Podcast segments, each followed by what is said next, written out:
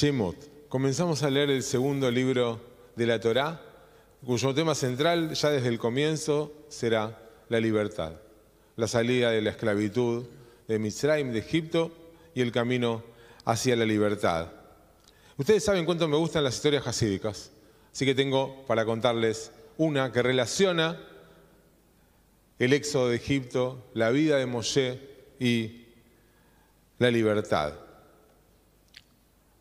Dice así, una vez el hasídico Rebe de Pshisca contó la historia de un hombre que vivía en Egipto y que se había transformado en un esclavo. Cada día, este hombre trabajaba duro en las tareas que se le asignaban, pero siempre se preguntaba por qué estaba sufriendo tanto. Un día, Moshe vino a Egipto y le dijo al hombre que Dios lo había elegido para salir de la esclavitud y llevar al pueblo de Israel a la tierra prometida. El hombre estaba emocionado y agradecido, pero también se preguntaba por qué Dios lo había elegido a él entre todos los esclavos. Moshe le respondió, Dios eligió a aquellos que están dispuestos a trabajar duro y soportar la adversidad, porque son los que están más preparados para construir un futuro mejor. Tengo un cuento más, no uno, dos. Escuchen, ¿eh? A ver si alguno lo leyó en algún otro lado, lo recuerda de algún libro de compilación de cuentos jasídicos. Una historia jasídica relacionada con Moshe y el éxodo de Egipto es la historia del gran rabí Menachem Mendel de Kosk. Era un hombre muy sabio y sagrado, pero también era conocido por ser muy exigente y estricto consigo mismo y con los demás. Una vez, uno de sus discípulos le preguntó por qué él, siendo tan santo, no había, elegido, no había sido elegido para liderar el éxodo de Egipto como lo hizo Moshe. El rabí Menachem Mendel respondió, Moshe fue elegido para liderar el éxodo porque él no tenía ningún ego. Él estaba completamente dedicado a servir a Dios y a su pueblo, sin preocuparse por sí mismo. Yo, en cambio, todavía tengo un ego y debo trabajar para superarlo cada día. Esta historia enseña la importancia de ser humildes y despojados del ego para poder servir a Dios y a los demás de la mejor manera posible. El éxodo de Egipto es una metáfora de nuestra liberación personal de los egos y las ataduras del mundo físico para conectarnos con nuestra esencia espiritual. ¿Quién escribió estos, estos, estas historias? ¿Hace cuánto? ¿Se imaginan? ¿Hace 100 años, 200? No sé, algo así. No. Antes, ¿te parece? Fueron escritos hoy a la mañana. Y les voy a decir algo más. No los escribió un ser humano. Dios no. Fue una computadora, un programa de inteligencia artificial al que le puse, contame una historia jasídica que relacione el éxodo de Egipto, Moshe y la libertad.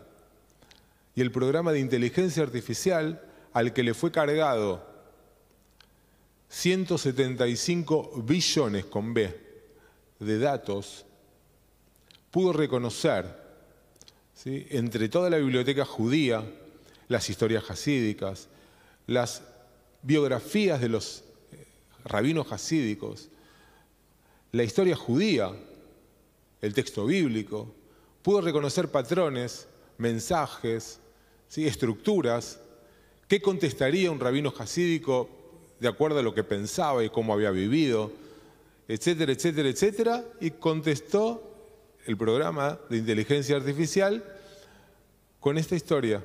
Y le puse, contame otra, y me contó la segunda, y podía haber estado toda la mañana y haber traído 200 historias hasídicas, truchas, entre comillas, pero que tienen significado, que tienen mensaje, que tienen una profunda eh, raíz ¿sí? en las enseñanzas del Hasidut, porque además tiene mucho que ver con lo que Hasidut dice. Les voy a decir algo. la próxima versión de este programa de inteligencia artificial está siendo entrenada. Y a diferencia de esta que fue programada con 175 billones de parámetros y de datos, está siendo entrenada con 100 trillones de datos, 570 veces más. No falta mucho para que empiece a funcionar y cuando funcione, uno le va a poder pedir que escriba un libro entero con el estilo de Jorge Luis Borges, o una obra musical como si lo hubiera escrito Beethoven, y dicen que nadie va a poder distinguir si es real o no. Da entre vértigo y miedo. No, falta tanto, no, hablo, no hablo ni siquiera de décadas. Están afinando la nueva versión de este programa de inteligencia artificial. No es ciencia ficción. Sucede ya, ahora. Hoy a la mañana toqué un par de teclas y miren lo que salió. Y la verdad es que si algo está claro, es que como seres humanos que somos, frente a esta irrupción casi violenta de la tecnología en todas las áreas de nuestra vida, vamos a necesitar todavía más poder sostenernos, arraigarnos profundamente en nuestra parte espiritual.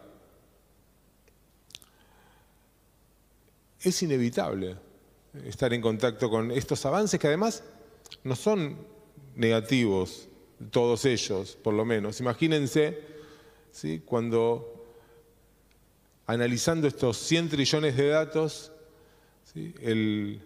esta, esta inteligencia pueda darse cuenta muchísimo antes de lo que hoy lo hacen los médicos o la ciencia, que hay ciertos patrones que van a terminar en una enfermedad y puedan detectarla casi al principio de todo, lo cual o descubrir curas para las enfermedades, la misma, la misma tecnología. Pero sin dudas vamos a tener que trabajar mucho en la parte, nuestra parte espiritual para poder encontrar cierto equilibrio.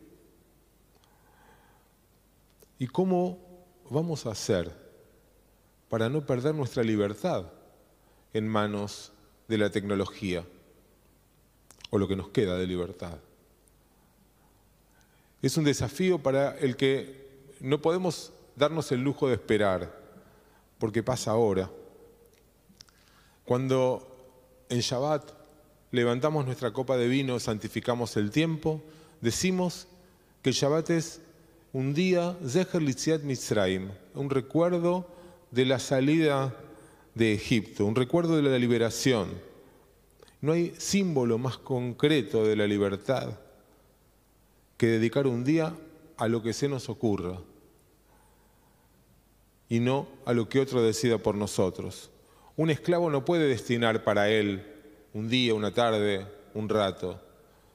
Es algo que solo un ser humano libre puede decidir. Y el Shabbat es la expresión más elevada y más sublime de la libertad, no solo por cuestiones históricas, sino por la posibilidad de descansar y de liberarnos de las tareas cotidianas.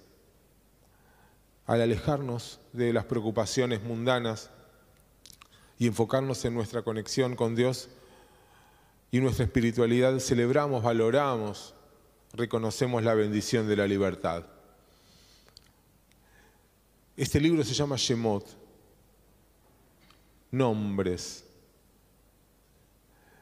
también nos invita a pensar en una sociedad que rápidamente se deshumaniza. ¿sí? El nombre que es de cada una, de cada uno, ¿sí? nos vuelve ¿sí? a convertir en personas. Sabemos bien lo que significa eh, los números detrás de detrás de un ser humano o delante de un ser humano. frente a la esclavitud, donde somos eso, somos números, la Torah nos dice nombres. El nombre eh, es el rostro, el nombre es el alma, el nombre es el espíritu. Tal vez Shabbat, creo yo, sea una posibilidad, una, una oportunidad para poder parar. Necesitamos hacer una pausa. El mundo necesita una pausa. Parar no es interrumpir, muchas veces continuar es una interrupción. La pausa es la que trae la sorpresa y no lo que viene después. La pausa es la que le da el sentido al camino. Y la práctica espiritual del próximo tiempo, con esta irrupción de esta forma de, de la tecnología, será vivir las pausas, aprender a vivir las pausas. No habrá mayor sabio que aquel que sepa cuándo algo terminó y cuándo va a comenzar. Fíjense, Dios mismo descansó. Tal vez porque más difícil que iniciar algo de la nada sea darlo por concluido. Para retomar la calma, encontrar la tranquilidad y la serenidad que nos permitan volver a salir al camino, disfrutar sus paisajes y reconocernos en la bendición que significa poder transitar lo que podamos proponernos, desafiarnos y lograr, disfrutar de esta oportunidad magnífica que es el Shabbat. Shabbat Shalom.